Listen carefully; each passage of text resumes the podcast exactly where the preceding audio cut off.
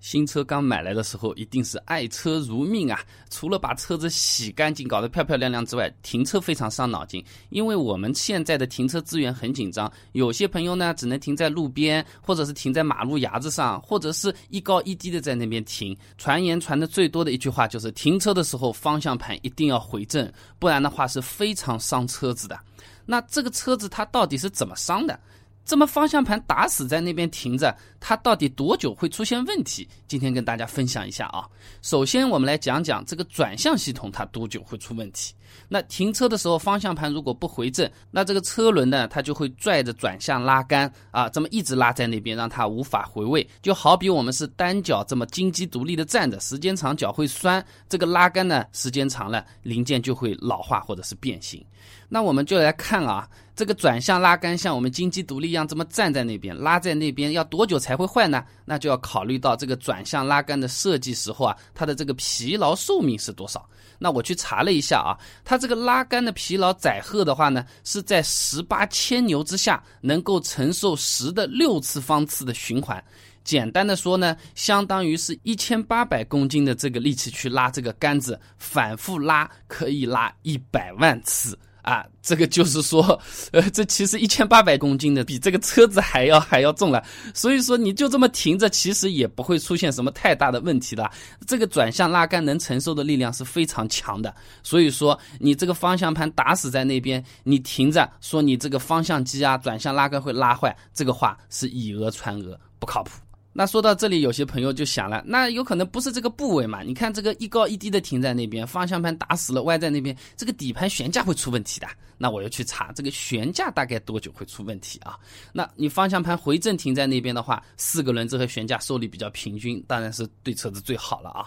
那方向盘没回正的时候啊，往往这个悬架系统啊，它会向一个方向倾斜。这个轮胎啊，它其实不是单纯的左右在那边摆动，就好像我们这冬奥会啊这种速滑滑道的选手一样的，他是侧倾过来，一个手快要垫到地下，这么整个人歪在那边转弯的。我们这个悬架也。都长那个样子啊，那么这个受力不均匀，它就会导致悬架中的这种弹性支柱啊、橡胶封套和悬架系统内的一些橡胶减震垫，它会一直受力。而且呢，没有办法正常回位，因为方向打死了嘛。那时间长呢，就会对悬挂造成损伤了。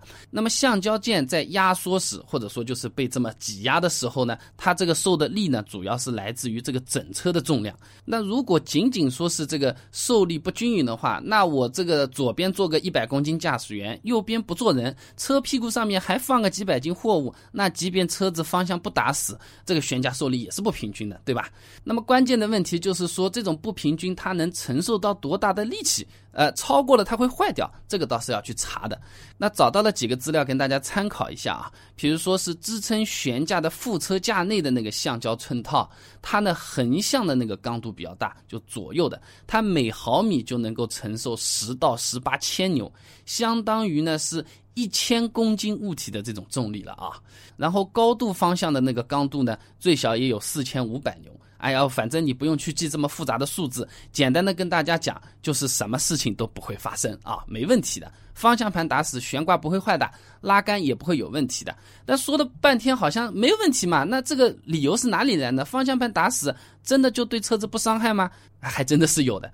就是轮胎，那前面我们说过的呀，这轮胎方向打死的时候，就好像冬奥会的这个快速滑冰的道理是一样，整个人都是倾过来的，或者像摩托车比赛一样的，一个膝盖啊都要在地上磨啊，这么这么倾着去转弯的。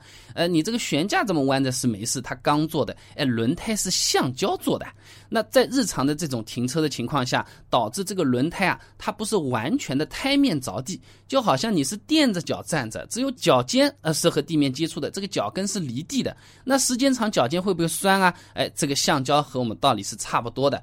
这轮胎的侧面的压力会特别的大，而轮胎它这个侧面啊，相对于和地面接触的这一部分的胎面来比的话，它是更薄的。那时间长了，就会让这个轮胎受力不平衡，会加快这个轮胎侧壁的老化变形。呃，就好像我们老是垫着，重心控制的一不好，就直接崴脚了。这个脚不能走路，轮胎老化了，往前开也会增加这种漏气或者是侧面爆胎的情况会发生的啊。那刚才说的相对是比较极端一点啊，爆胎毕竟是少数，那老是这么方向打死的，这么斜在那边压这个轮胎啊，最容易出现的情况是鼓包凸出来了。呃，运气不好一点的话，就是你靠右边停在马路牙子边上，你还往右边方向盘这么打死的话呢，这一蹭有可能轮胎直接就被蹭破掉了。那么资料查到现在啊，我觉得这个停车时候方向盘打死。